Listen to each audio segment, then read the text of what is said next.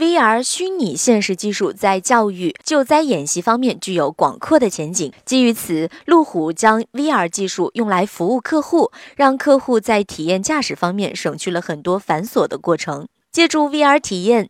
捷豹路虎可以让用户看到汽车，但又不必打开每一座车门坐进去亲自体验。这一做法的优势是一些还没有来得及送到店内的汽车，甚至是还未正式发布的汽车，也可以通过这一方法让用户尝尝鲜。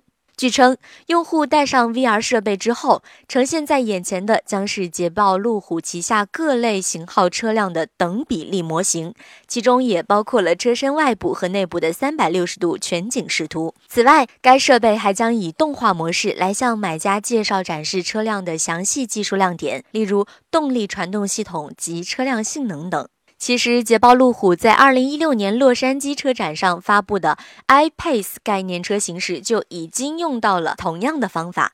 当时使用的 VR 设备是 HTC Vive。捷豹路虎将为八十五个市场的一千五百多家经营商配备该 VR 套件，设备将支持近二十种语言。当然，如果对 VR 实在没有什么好感的买家，也可以通过配备的平板来查看车辆介绍。好了，更多资讯请关注科技讯。